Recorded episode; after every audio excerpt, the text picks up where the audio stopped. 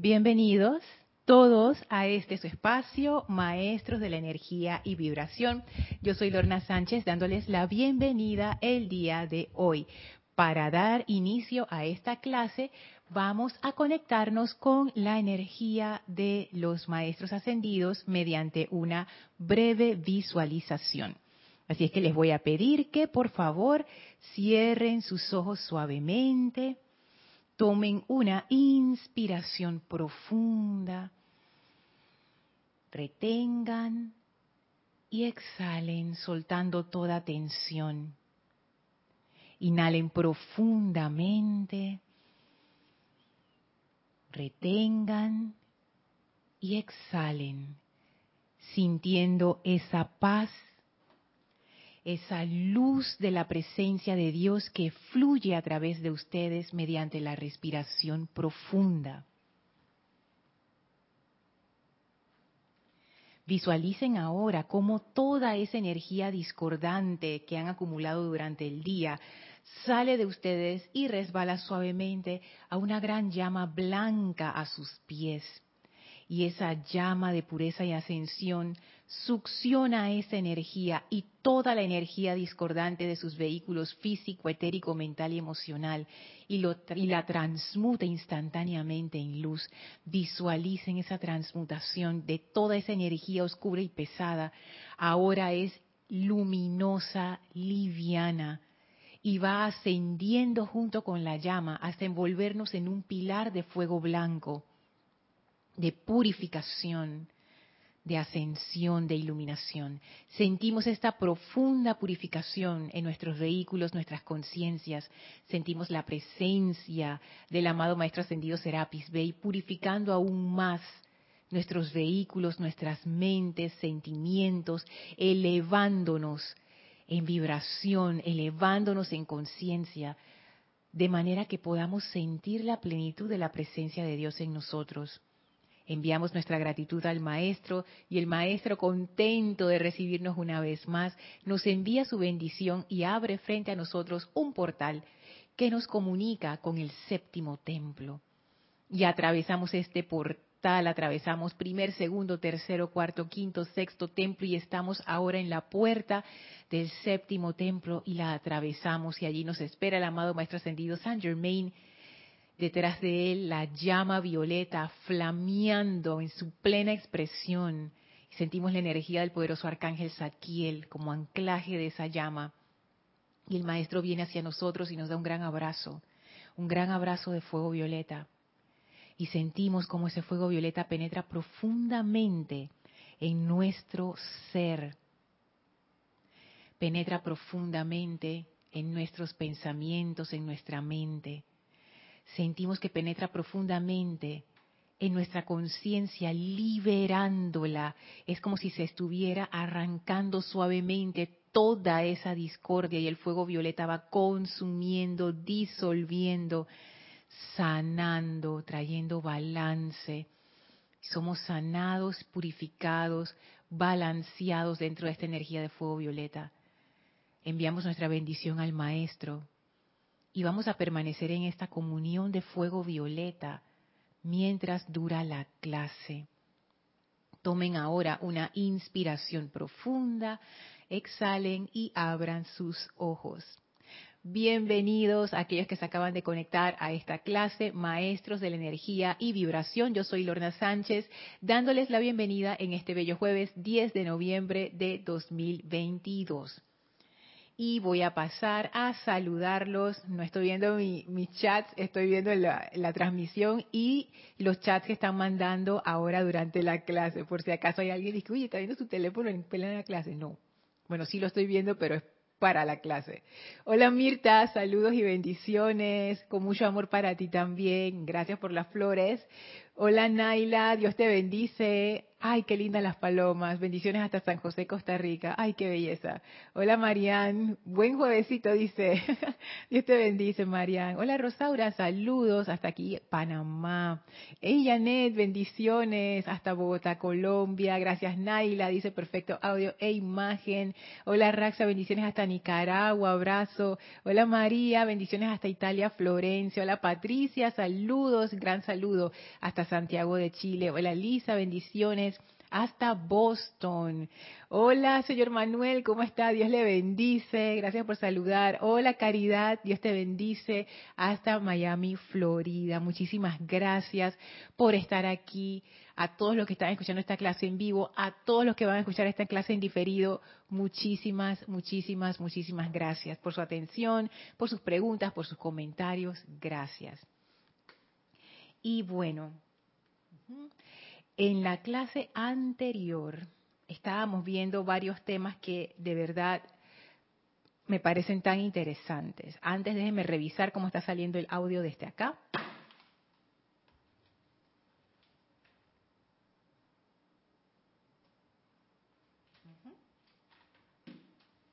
Parece que todo está bien, así es que... Ah, se me pegó aquí.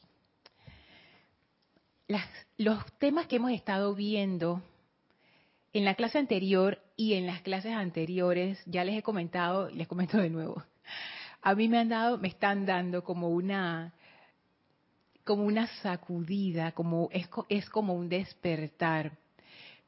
Pero siento yo que es un despertar en mi caso que me está sacando como de una creencia o de conceptos que yo tenía acerca de cómo debían ser las cosas y ahora bajo esta luz del séptimo rayo que estamos estudiando, me doy cuenta que hay, hay como una visión más allá.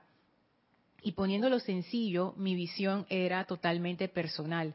Y aunque fuera una visión personal que, digo yo, estaba, tenía la aspiración de ir hacia la armonía, seguía siendo algo que estaba muy anclado en el pequeño círculo de mi personalidad. Y el fuego violeta lo que está haciendo, por lo menos para mí, es abriéndome más el panorama y dándome eh, a entender que mi razón de ser aquí en este planeta es mucho más que satisfacer mi pequeña personalidad humana de esta encarnación, sino que tiene que ver más bien con una expansión. Ese es el aspecto liberación del fuego violeta, que tiene que ver con una liberación de esos talentos, regalos, de esa luz que la presencia de Dios quiere transmitir a través de estas individualizaciones que somos nosotros. Entonces, eso plantea todo un panorama diferente. Uno pudiera pensar que las cosas realmente no, ahí no es tanto el cambio, pero sí, sí, sí, yo sí veo que sí es el cambio, porque eso entraña que yo destrone el centro de mi atención actual, que es mi importancia personal y mi ego, lo destrone, o sea, ya se, se, quita del trono, párese por favor, ya se acabó su turno, y que ponga mi atención en la parte impersonal, que tiene que ver con la presencia.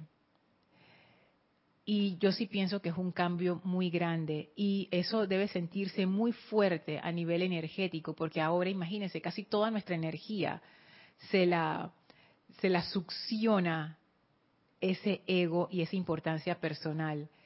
O sea que si uno libera esa energía, wow. Y lo que les voy a leer ahora tiene que ver con eso. Todavía estamos en Boletines Privados de Tomás Prince, volumen 5, en la página 106. Ya hoy vamos a terminar este discurso que tiene, que tiene tantas cosas y estamos en el último párrafo. Este es un discurso del amado Mahacho Han. Y dice así, este ser externo que interrumpe el flujo natural de todo lo que es bueno, al continuamente sentir que tiene que hacer algo, está constantemente precipitando una distorsión del puro flujo de vida que realizaría el plan divino.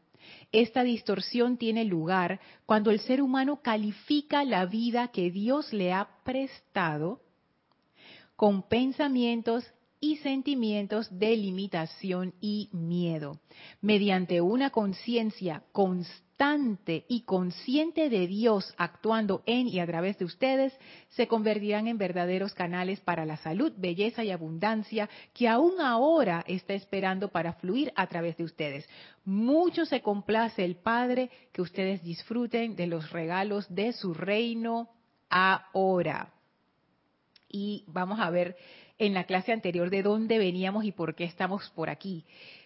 Estamos haciendo un preámbulo a la entrada al fuego violeta y estamos estableciendo que para ser una fuerza liberadora yo no puedo estar atrapada, no puedo estar esclavizada, no puedo estar encerrada. Si yo soy una fuerza liberadora, ¿qué hago yo metida en una prisión? ¿Cuál es la prisión? Precisamente esa identificación con lo que es personal, la identificación con el ego, la identificación con mi importancia personal, que aquí en el párrafo anterior el Mahashohan decía, la conciencia del ser humano de tal manera se ha enredado en la personalidad que se autoconsidera ser la personalidad que se pone en cada encarnación y la defiende, la protege, la custodia y la alimenta, robando la bendita energía de la deidad. Entonces aquí vemos que el Mahashohan nos describe ese escenario, el, escenario, el escenario en donde lo contrario a la liberación está ocurriendo, y es que nos hemos identificado con ese aspecto de la exteriorización de la presencia llamada personalidad, llamado ser externo, etcétera. Y él nos pone el otro escenario. Permitan que sus amados santos ser crístico y presencia yo soy asuman toda la responsabilidad. ¿Y esto qué quiere decir? Que uno le da de regreso la autoridad a esa presencia.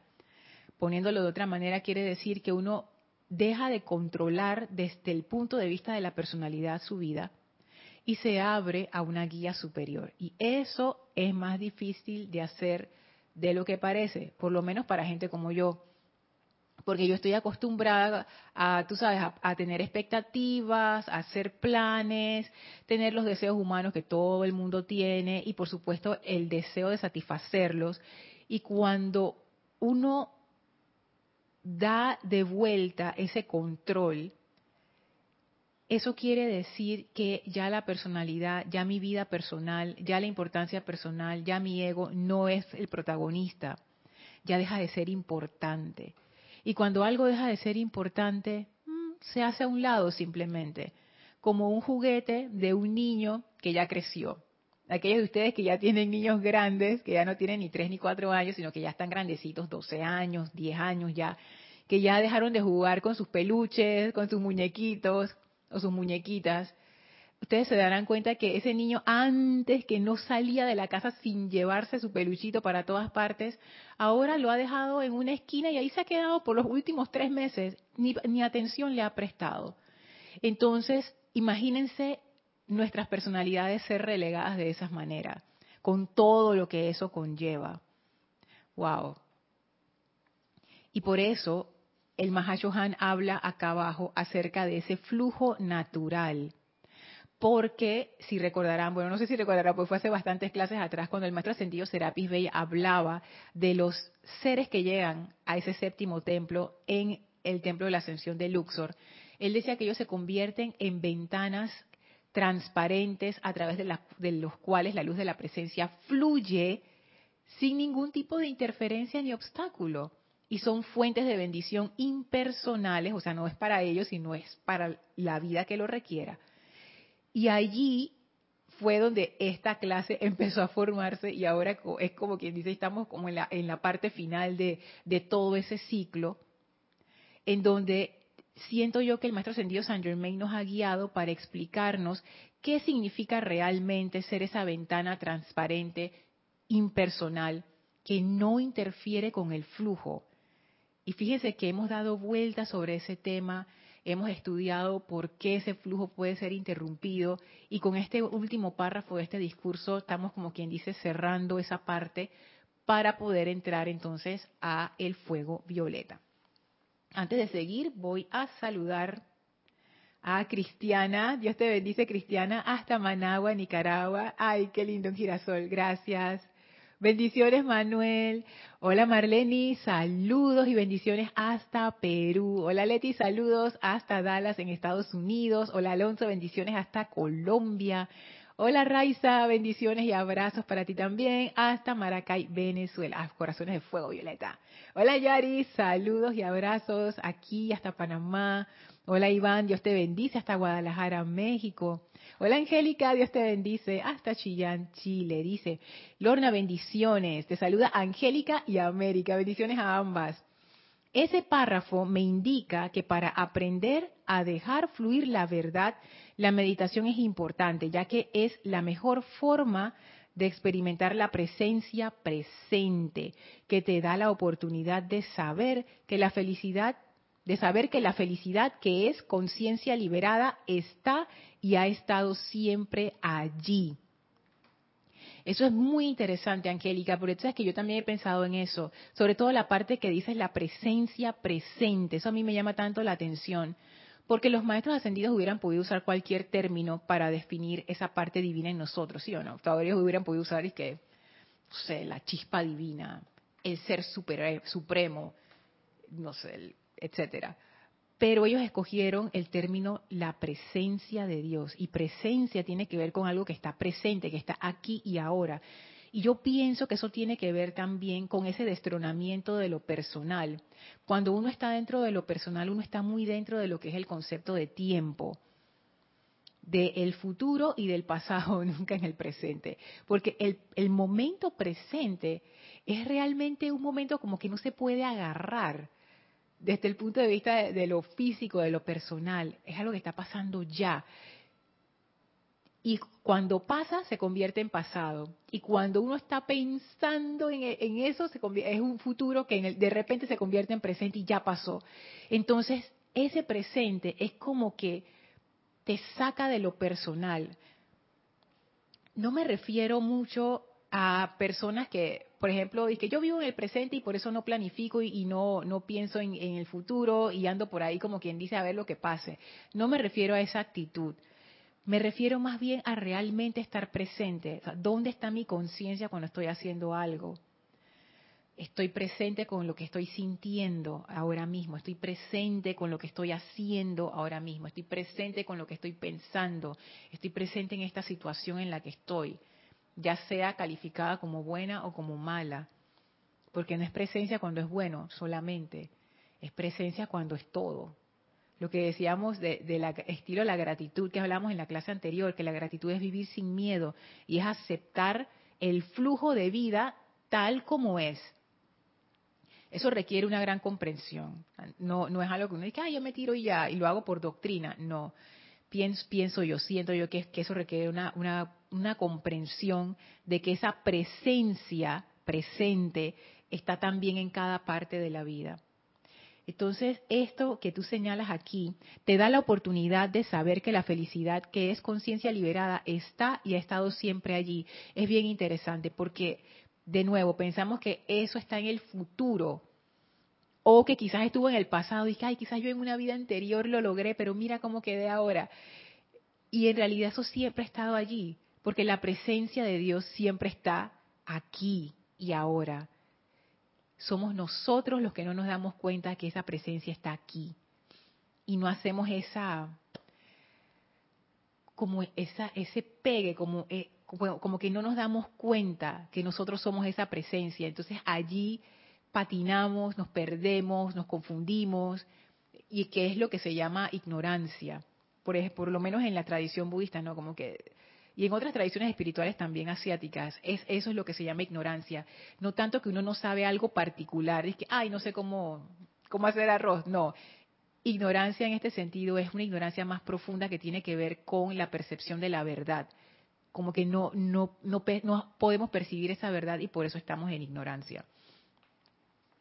Entonces esto del flujo divino se vuelve tan importante porque es parte de la función de un ser de fuego violeta.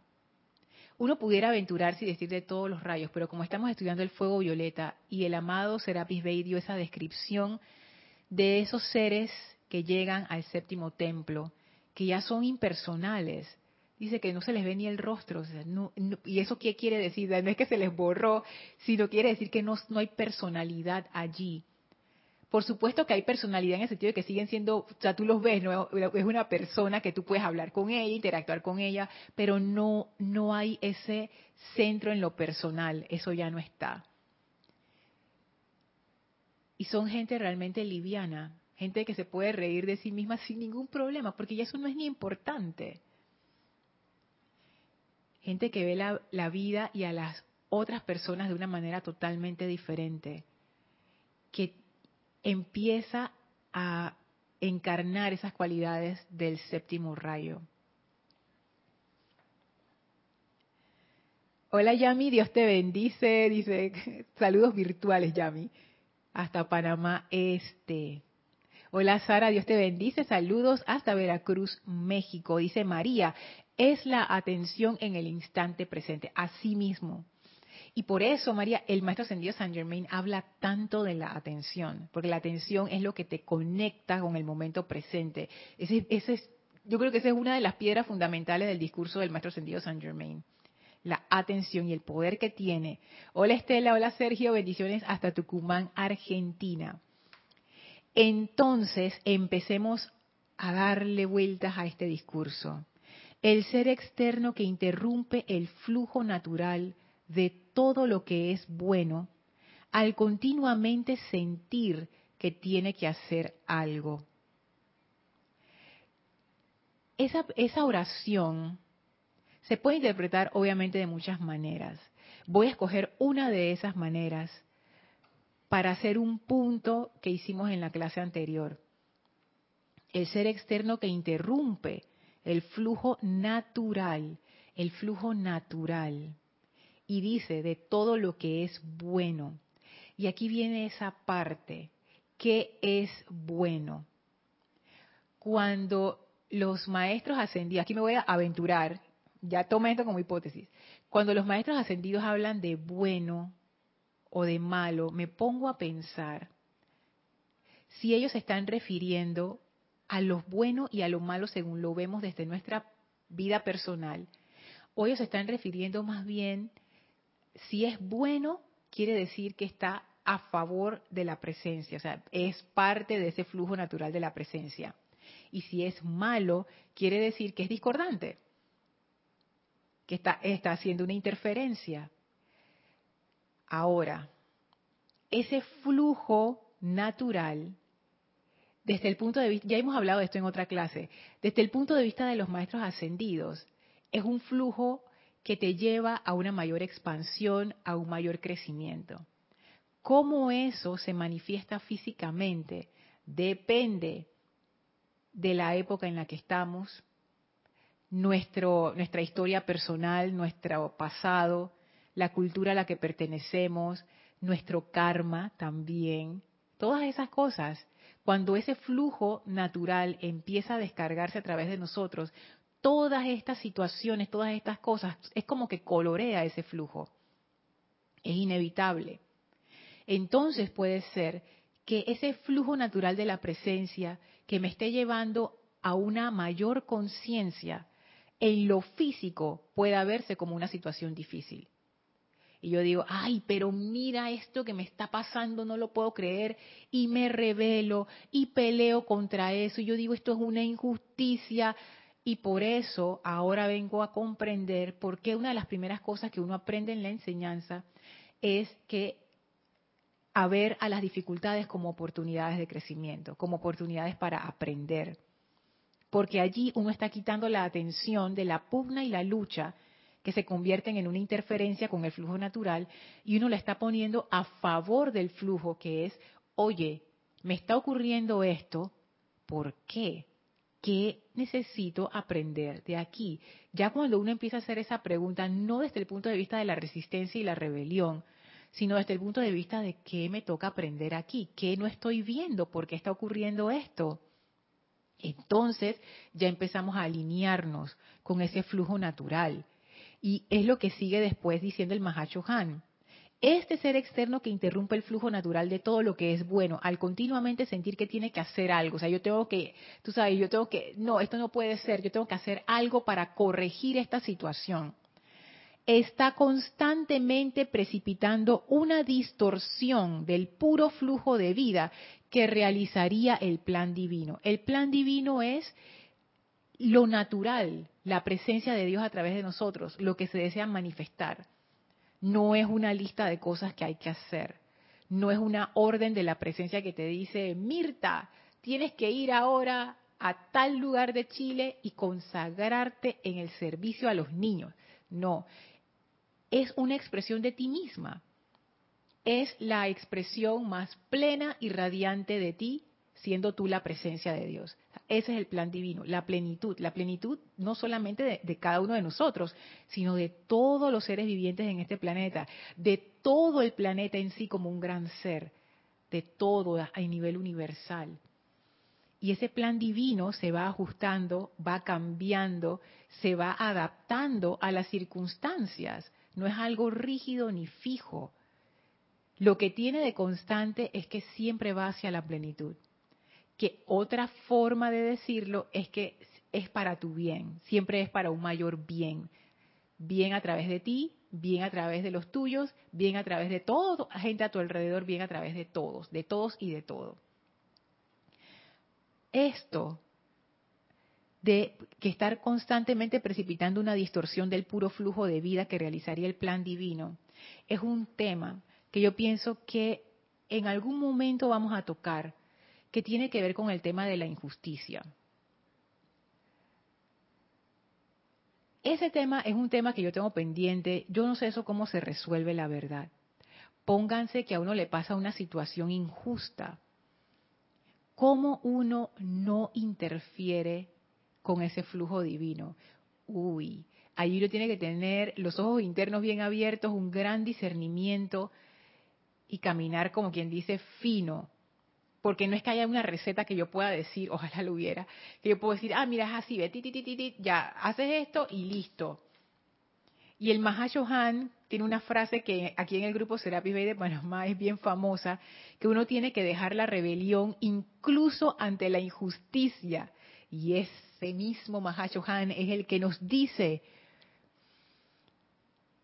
este ser externo que interrumpe el flujo natural de todo lo que es bueno, al continuamente sentir que tiene que hacer algo, tengo que corregir esta situación, está constantemente precipitando una distorsión del puro flujo de vida que realizaría el plan divino. ¿Cuál es la línea entre la rebelión y crear la interferencia versus tirarme al abandono. Dice que bueno, así es la vida, ni modo, esto es lo que me tocó, mano sobre mano, no voy a hacer absolutamente nada, dejaré que el mundo decida y no tomo decisiones, no me pongo en acción, no invoco, no decreto, no nada. Entonces, ¿cuál es esa línea? ¿Cuál ustedes creen que es el criterio para saber cuándo estamos interfiriendo y cuando, o ustedes piensan, se me acaba de ocurrir, a ver qué piensan ustedes, que el no hacer nada y tirarse al abandono es también una interferencia. Dios mío, no sé, no sé. A ver qué me dicen.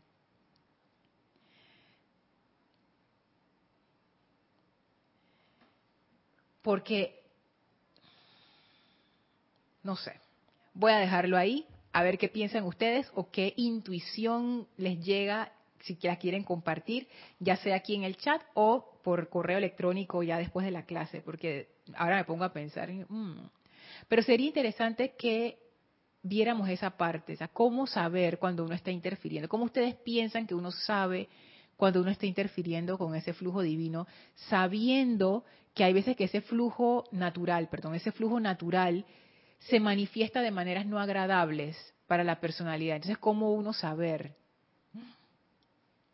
Ahí lo dejo. Sigue diciendo el Mahacho Han. Esta distorsión tiene lugar cuando el ser humano califica la vida que Dios le ha prestado. A mí me causa gracia esa palabra prestado. Es como quien dice, no, Lorna, esa vida no es tuya, para nada. Ay, pero maestro, como que no, si yo estoy encarnada, no es que yo soy la presencia, oye, oye, si yo soy la presencia y la presencia es vida, ¿de quién es la vida? Y el maestro dice, pues no. Porque esto es como una, como, a ver, aquellos de ustedes que han jugado juegos de computadora, eh, ya sea en internet o en equipos de que PlayStation, ese tipo de juegos que tú dices que vas a buscar, hacer una búsqueda, vas a buscar algo, a resolver un misterio, uno se mete, uno, uno selecciona un personaje, ¿no? Y uno juega el juego a través del personaje. Porque ni modo que uno no tenga, o sea, ¿cómo uno va a jugar un juego si uno no tiene un personaje? De que ah, yo soy el árbol. No. De que yo soy el viento. ¿Qué vas a hacer en ese juego? Nada. Entonces uno escoge un personaje pero ese personaje eres tú el que lo está animando. El personaje es simplemente para interactuar con el juego. Y una vez que el juego se acaba, ya tú apagas eso. Entonces yo siento que va por ese lado, ¿no? Como que esta personalidad, este cuerpo físico, este ser externo es realmente como una interfaz para poder interactuar con estos planos que hemos escogido estar aquí para nuestro propio crecimiento. Pero en realidad, esta vida que los anima no viene de ellos en sí viene de la presencia, de nuestra parte interna. Esta distorsión tiene lugar cuando el ser humano califica la vida que Dios le ha prestado con pensamientos y sentimientos de limitación y miedo. No sé por qué pensé en, ti, Yami. ¿Algún comentario tienes para decir por ahí? Pero me llamó mucho la atención, porque es algo que, que tú y yo hemos conversado bastante. Cómo a veces uno sin darse cuenta, cae dentro de estos patrones de limitación y de miedo. Pero no es, no es que tú dices que ahora voy a caer dentro del patrón de limitación. No, es que simplemente las cosas van ocurriendo. Hay veces que la gente hace algún comentario, te tira una sugestión, tú la agarras. Y me llama la atención que el Mahashohan es tan puntual. Esa distorsión tiene lugar cuando yo califico la vida con pensamientos y sentimientos, comenzando por ahí. Hago la calificación con mi pensamiento y sentimiento, pero ¿qué es lo que hago? ¿Qué es lo que crea la interferencia, Mahacho Han? Pensamientos y sentimientos de limitación y de miedo. Eso es lo que crea la interferencia. Y ahora, volviendo a la pregunta que les hiciera, quizás ese es el criterio. Si la situación en la que estoy me está generando limitación y miedo, ahí se está creando una interferencia. Tendríamos que ver más en detalle cómo aplica en la práctica. A ver. Dice Laura, creo que el abandono del que hablas, Lorna, también es intervención del ser del ser externo, así como también la rebelión ante la situación injusta. Y me pregunto, ¿qué hacer? Yo también, Laura, me pregunto, ¿qué hacemos? ¿Qué hacemos, Laura? ¿Qué hacemos? O sea, que tú también piensas que el tirarse al abandono, que esa es una frase muy común aquí en Panamá, es que se tiró al abandono, o sea, que no hizo nada, pues. Tú también piensas que es una interferencia. Ok. Celio dice bendiciones. Hola Celio, considero que no hay injusticias en la vida, sabemos que todo es causa. Tú y tus comentarios sabios, Celio. En realidad, eso es lo que nos dicen los maestros. Todo es causa y efecto. Gracias por traer ese dato. Pero, ay, es que mira qué cosa. Si bien es cierto, todo es causa y efecto, entonces lo que a mí me está ocurriendo no es una injusticia, o lo que nos está ocurriendo como el grupo que tú quieras, país, continente, familia, organización, empresa, no es una injusticia, es la cosecha de una semilla que sembramos. Pero ¿cómo lo interpreta mi ego? Como una injusticia, como que, hey, esto por qué está pasando, yo no me lo merezco o no nos los merecemos, esto no debería ser. Pero en realidad todo es causa y efecto. Y uno también pudiera entonces tomar la, el otro lado y decir, ¿para qué vamos a hacer algo, Celio? Si al final este es el efecto de la causa que sembramos, aguantémoslo. ¿Por qué? A ver, a ver, Angélica dice, Lorna, si me duele emocional, mental y etéricamente, ah, perdón, si me duele emocional, mental y, o etéricamente y o etéricamente es interferencia. Mm. Lo tremendo es evadir la responsabilidad de detener conscientemente ese sufrimiento. Angélica. pero ¿por qué tenías que poner el dedo en la llaga? Porque es cierto.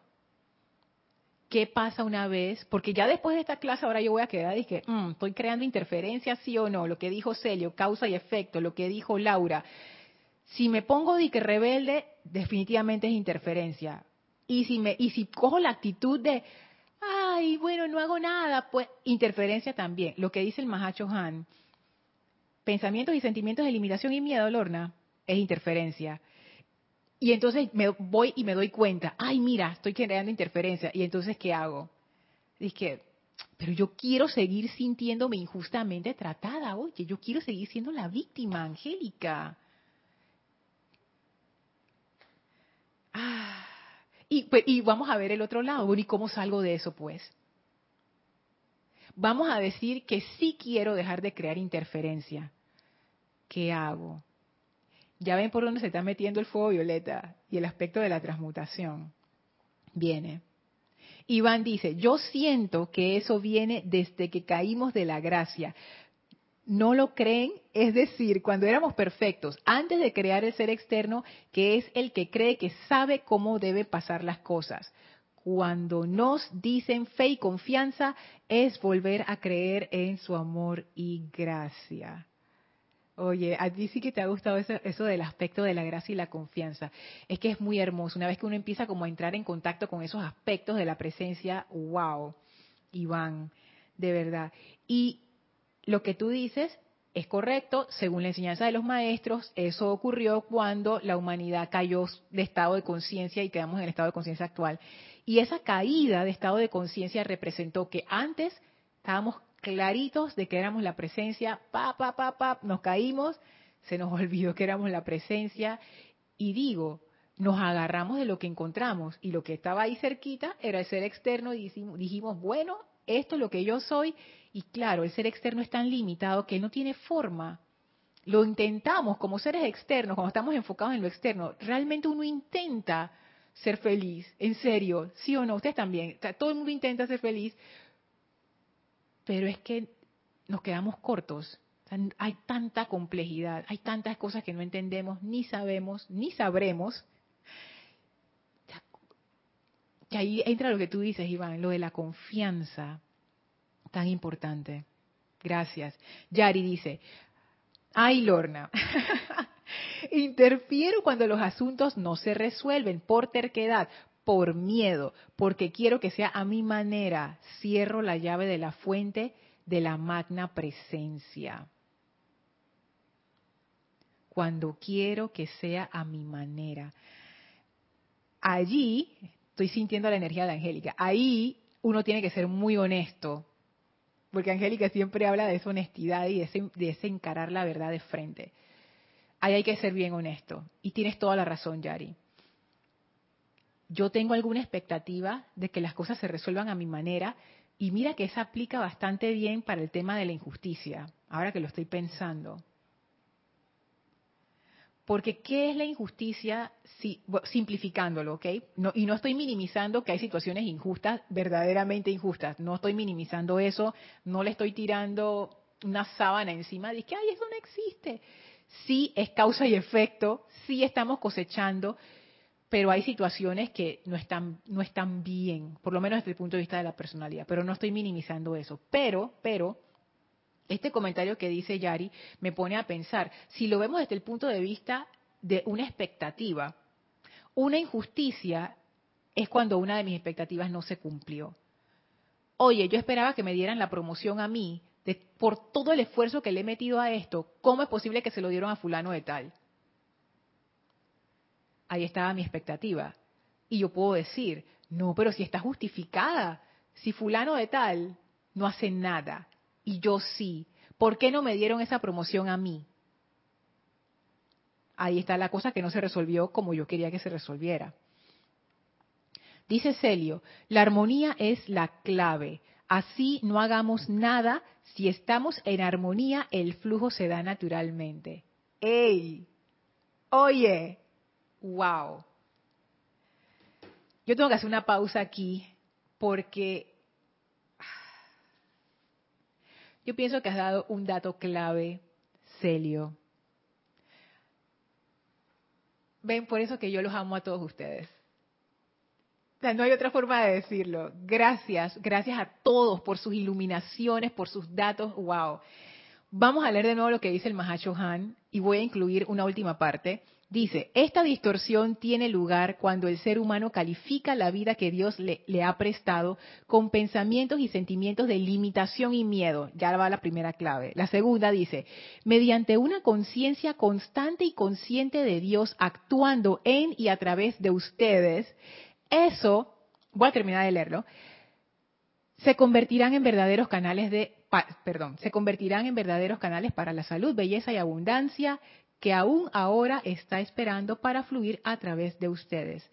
Esto que dice aquí, mediante una conciencia, awareness, pone aquí, puso aquí Jorge en la palabra en inglés, mediante una conciencia constante y consciente de Dios actuando en y a través de ustedes. Voy a leer el comentario de Celio. La armonía es la clave. Así no hagamos nada. Si estamos en armonía, el flujo se da naturalmente. Voy a leer lo que dice el Han. Mediante una conciencia constante, constante, eso me recuerda el comentario de Angélica, presencia presente, constante. O sea, estoy aquí, en el momento. Creo que era Laura la que decía también de la atención. ¿Dónde está mi atención? Constante y consciente de Dios actuando en y a través de ustedes. Estar consciente de Dios actuando a través de mí. Y eso es muy interesante porque lejos de ser una actitud letárgica, se convierte en una acción iluminada. ¿A qué me refiero? Estoy enfrentando una injusticia, vamos a decir.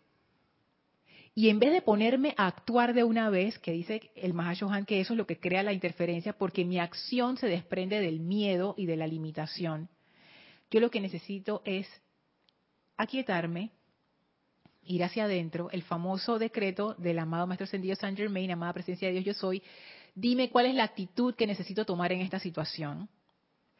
Pero pensando en lo que decía Yari, ahí yo tengo que dejar ir mis expectativas, porque si yo no dejo ir mis expectativas, yo dije, maestro, dime qué tengo que hacer, pero que sea lo que yo quiero.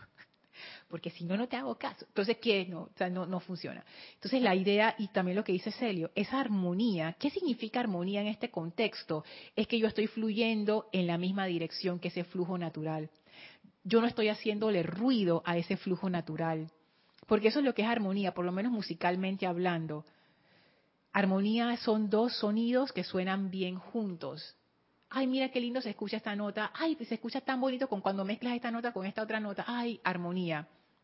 Entonces es como que yo entro en armonía con el flujo natural. Pero ¿cómo yo entro en armonía con el flujo natural? Necesito poner mi atención en esa presencia de manera constante. Pero no solamente eso. ¿Qué quiere decir en este contexto de manera constante? Por supuesto que ninguno de nosotros, ninguno de nosotros tiene todavía la capacidad, bueno, no sé, de repente hay uno de ustedes que está iluminado por ahí, no tiene la capacidad como para sostenerlo 100% del tiempo. Pero digamos que en este caso constante pudiera ser que cada vez que ponemos nuestra atención en el problema, lo quitamos de ahí y regresamos la atención a la presencia. Y yo pienso que eso es un buen comienzo y es algo que sí podemos hacer y está dentro de nuestra capacidad. Pero la otra parte, que es una conciencia consciente de Dios actuando. Y esta parte, wow, consciente de Dios actuando en y a través de ustedes. Yo pienso que allí me recuerda lo que decía Iván de la confianza en ese momento en que estamos frente a la injusticia y que queremos como hacer algo y entramos mejor en aquietamiento, sentir que esa presencia de Dios, sentir que Dios está actuando a través de nosotros, o sea, nosotros somos el flujo, nosotros somos el flujo natural. Y en ese momento es como soltar y dejar que el flujo natural tome su curso. Y eso, en términos prácticos, lo que ocurre es, esto que estamos hablando es lo mismo que dice el amado Saint Germain con su decreto, dime qué es lo que necesito, qué actitud tomar en esta situación. Es, lo, es la misma cosa, dicho de dos maneras diferentes. Porque lo que va a venir cuando uno suelta su expectativa y se pone en armonía con, con ese flujo, es que te van a empezar a llegar las ideas.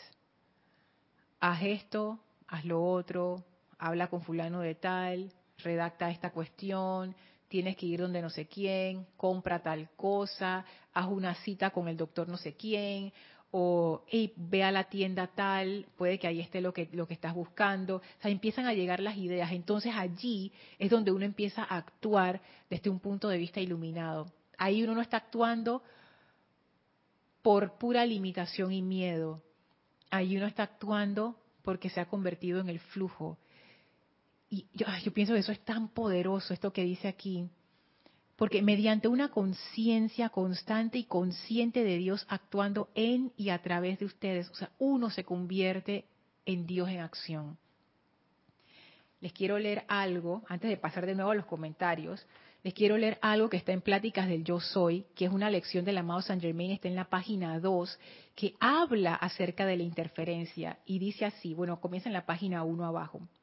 La vida en todas sus actividades manifiestas por doquier es Dios en acción.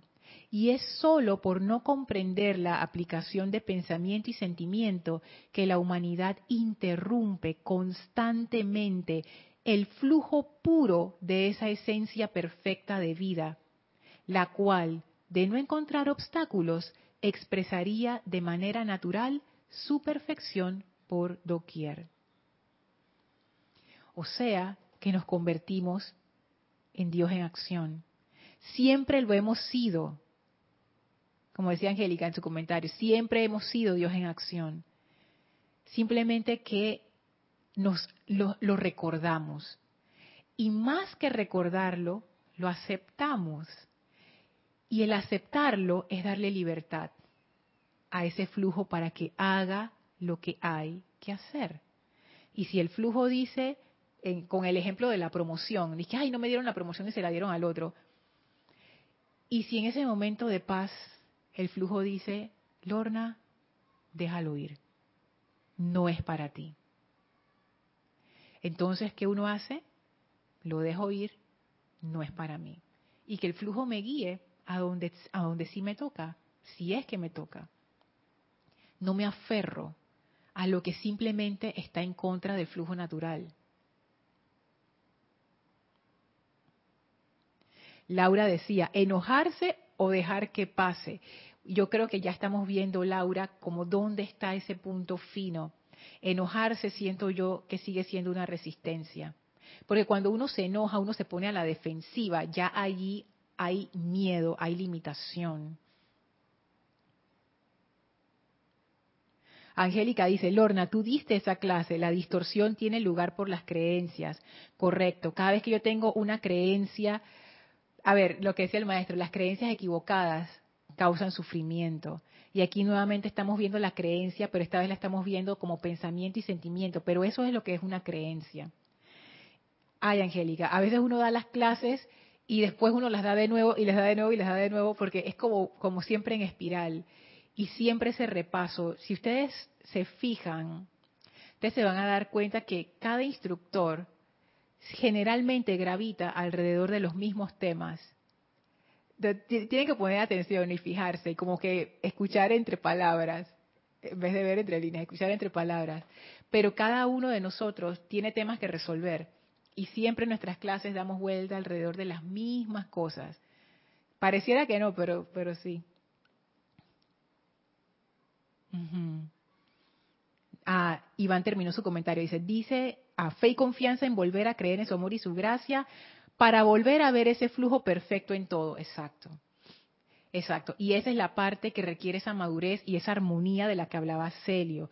Dice Lisa, interferimos por el apego a perder nuestras posesiones. clarísimo. O sea, ese ejemplo me encanta. Me encanta porque es un, un ejemplo directo y al grano de las cosas que nos pasan todos los días. Y es cierto. Y no solamente apego a las posesiones materiales, que, es fuerte, yo, lo digo por, por mí. También el apego a la parte emocional, también el apego a mi personalidad. O sea, Lisa, eso que tú acabas de decir aquí, el apego, esa es otra clave. Esa es otra clave y, nada, pues no, no lo podemos saltar, ni modo. Hay que trabajarlo, hay que trabajarlo. La clave del apego es que yo le estoy dando una súper importancia a algo. La forma de desapegarse es quitarle la importancia que es el equivalente a quitarle la atención. Y ahí está, la, ahí está el truco. ¿Qué es lo que hace que eso sea importante? Hay que examinar las creencias que están detrás. Si uno cambia las creencias, cambia la importancia. Juan Galarza dice, interferimos cuando no somos humildes, rebeldes por las cosas que suceden cuando hay un flujo natural de la vida. ¿Sabes qué, Juan? Esa, esa humildad yo siento que tiene que ver con con aceptar que uno no lo sabe todo. Que uno no sabe nada, hombre, que uno, no sabe todo, que uno no sabe nada. Y saber que cuando uno está como un ser externo, lo mejor que uno puede hacer es dejarse guiar por la presencia. Y simplemente decir, tú sabes que viendo el ejemplo este que dimos de la promoción, yo pienso que para mí la promoción es lo que a mí me tocaba. Pero si el flujo natural dice, Lorna, déjalo ir, yo confío, como dice Iván, yo confío, yo confío en ese flujo natural. Y ahí viene la humildad que tú dices, Juan, como quien dice, hey, si tú me dices que es por ahí, es por ahí. Vamos a seguir este camino a ver qué pasa. Vamos a soltar el, desapego este que, que menciona Lisa. Estoy apegada a esa promoción. Y miren, miren qué interesante. En este ejemplo, estoy apegada a esa promoción. ¿Qué quiere decir? Limitación y miedo. O sea que esa promoción se ha convertido en un obstáculo en mi vida, pero yo no me doy cuenta. Y lo que está haciendo el flujo natural es que lo está quitando. Me está quitando ese obstáculo. Dice Lorna, tú te estás metiendo en esa promoción, te estás apegando a eso. Eso se va a convertir en un obstáculo en tu vida. Y el flujo lo que está haciendo es que lo está apartando. Me está diciendo, desapégate, déjalo ir para que puedas llegar a tu plenitud. Pero es que, ¿qué es lo que hace uno? Lo, lo otro que dice Juan acá, rebelde por las cosas que suceden. No, eso es una injusticia, no sé qué. Mm, mm, Dios mío. Dice Yari, siempre que nos apartamos de la fuente única, nos tiramos al abandono. Ay, Yari. ¿En serio? En serio que sí. Es como, es como que te están ayudando y tú dices que, así le das un manotazo, así, no. Bueno, allá tú. Por supuesto que el flujo divino no es una persona que viene a decirte y agarrarte de la mano, porque uno tiene sus propias decisiones. la presencia de Dios no va a bajar del cielo y dice que, Lorna, que es por aquí, caramba, vámonos y te agarra y te, te lleva. No, o sea, uno toma su propia decisión. O sea, por eso es que la ley, los maestros dicen que la ley es impersonal, porque no es que hay nadie viendo el flujo divino, dije, ¿para dónde va y qué es lo que está haciendo Lorna? No. Para eso está la ley, causa y efecto. Cada quien escoge mediante sus acciones y las semillas que va sembrando, cuáles son los efectos que va a cosechar. no, es que hay nadie viendo y llevando el registro de las, de las veces que uno se portó mal. Dice María, perdona Lorna, que, pero tuve, pero tuve que detener la clase y estoy rezagada. ¿Qué sería la ignorancia según los orientales? El no conocer nuestra verdadera realidad divina, el no saber que somos seres divinos. Es como un olvido extraño que a uno le viene cuando, no sé, el, en Occidente es lo que decía Iván, se conoce como la caída de la gracia, como que en un momento estuvimos bien, estábamos claritos de que yo soy esa presencia, yo soy, algo pasó ahí, no sé, que los maestros le llaman eso la llegada de los rezagados, etcétera, y caímos de ese estado de conciencia, o sea, como que hubo un bajón ahí, como cuando uno, como bueno, aquí en Panamá pasa un montón, yo no sé si en sus países, pero aquí hay un montón de fluctuaciones eléctricas y a veces uno se le dañan los equipos.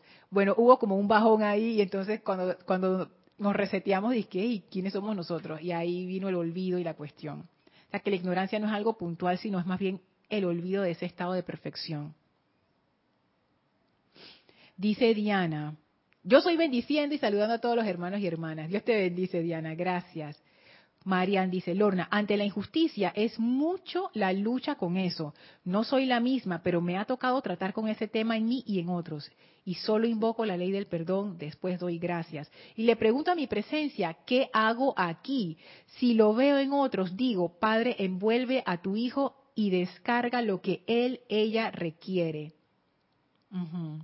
Por cierto, Lorna, dice Marian, ¿te acuerdas de unos decretos sobre la diosa de la justicia? Se resolvió. Oh, muy bien.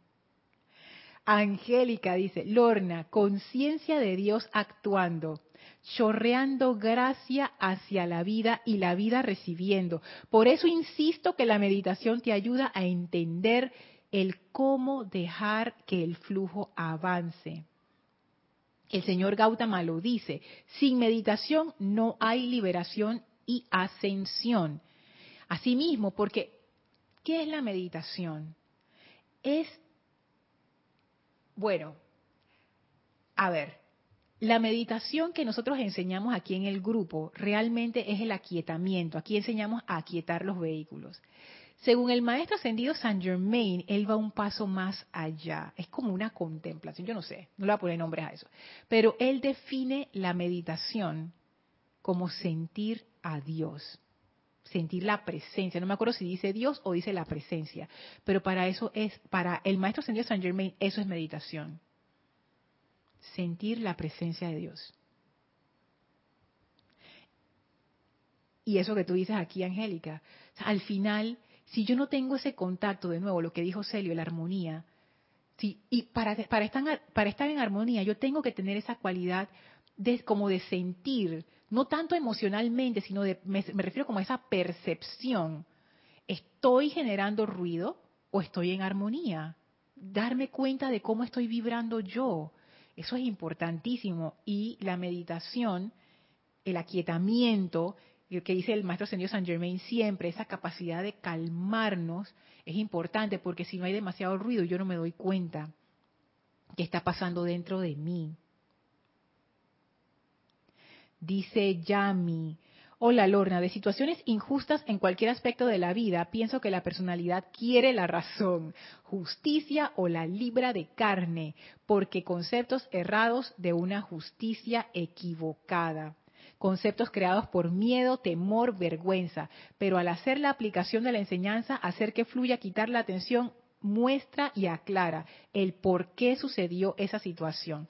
Yami, ahí tú has dado muchísimas claves y es cierto, cuando tú dices situaciones injustas, lo que decía, creo que era Yari, la personalidad quiere tener la razón. Esa es la única cuestión. Quiero tener la razón con razón o sin razón, pero la quiero tener. Entonces, wow. Y esto que menciona Yari, eh, Yami de la, la libra de carne es de una obra de Shakespeare que se llama El Mercader de Venecia. Chequenla, en YouTube está. ¿Qué es eso? Uno quiere de todas maneras, es como, como en el ejemplo de la promoción, uno de todas maneras quiere su promoción, aunque eso vaya a ser un, vaya a ser un obstáculo en tu vida más adelante, pero uno no lo sabe uno no lo quiere ver y uno de todas maneras se aferra a las cosas que le hacen daño por ignorancia.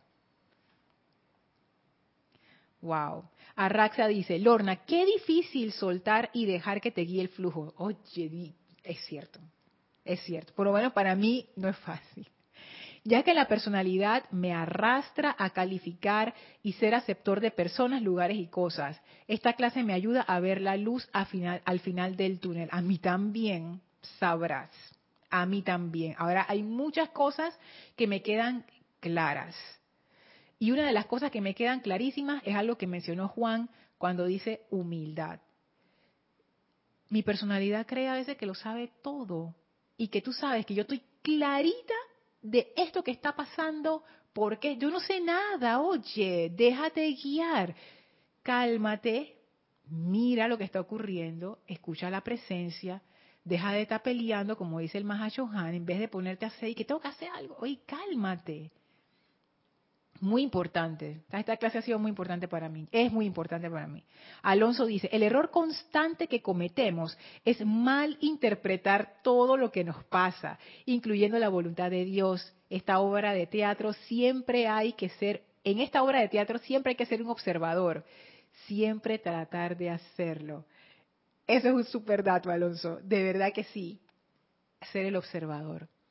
Me encanta cuando dices, el error constante que cometemos es malinterpretar todo lo que pasa. Yo me identifico con eso, Alonso. Es cierto, con el comentario de Juan, ahora caigo en cuenta que eso es lo que estoy haciendo.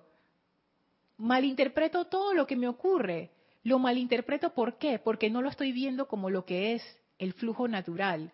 Lo estoy viendo como a mí me conviene como yo quiero que sea, con mi expectativa pequeñita personal, que yo creo que es la gran cosa.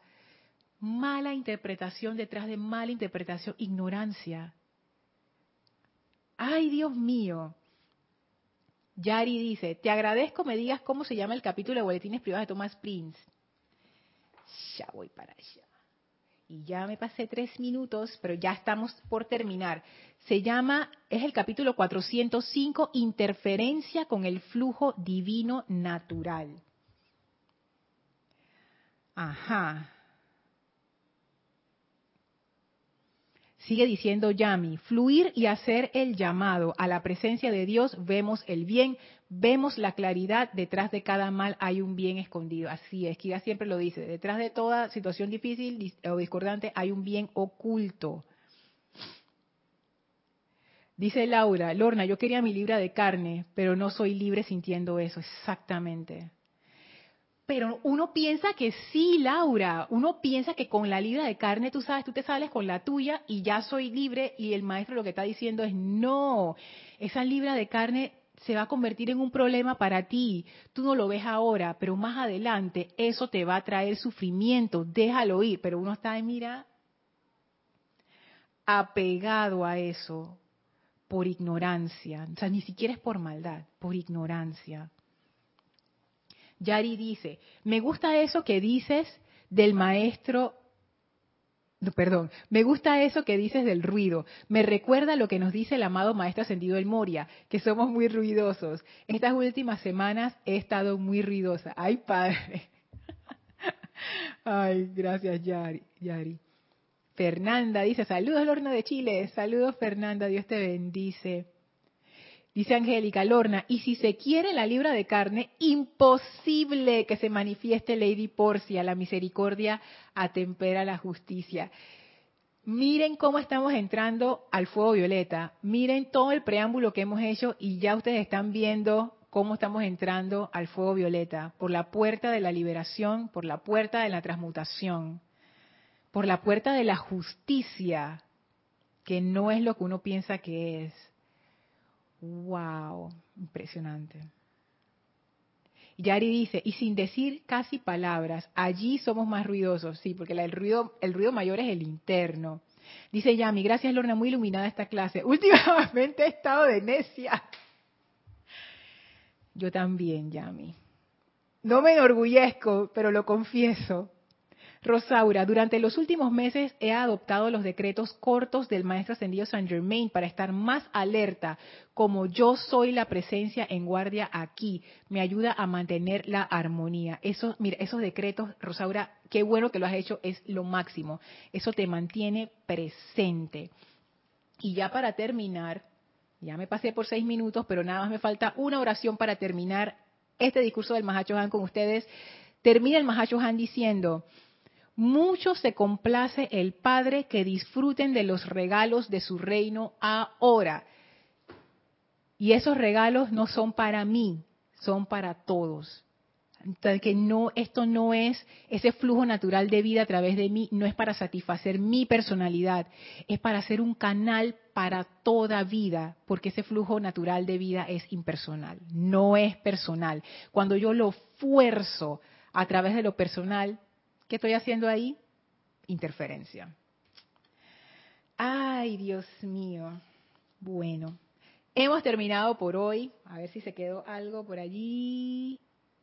No, estamos bien. Muchísimas gracias a todos. Vamos a despedirnos del Maestro Ascendido San Germain. Por favor, cierren sus ojos, visualicen al Maestro frente a ustedes. Envíenle su amor y su gratitud. Denle un gran abrazo que el Maestro retorna con su manto de fuego violeta y sentimos cómo nos purifica, nos libera, nos libera de todo miedo y limitación.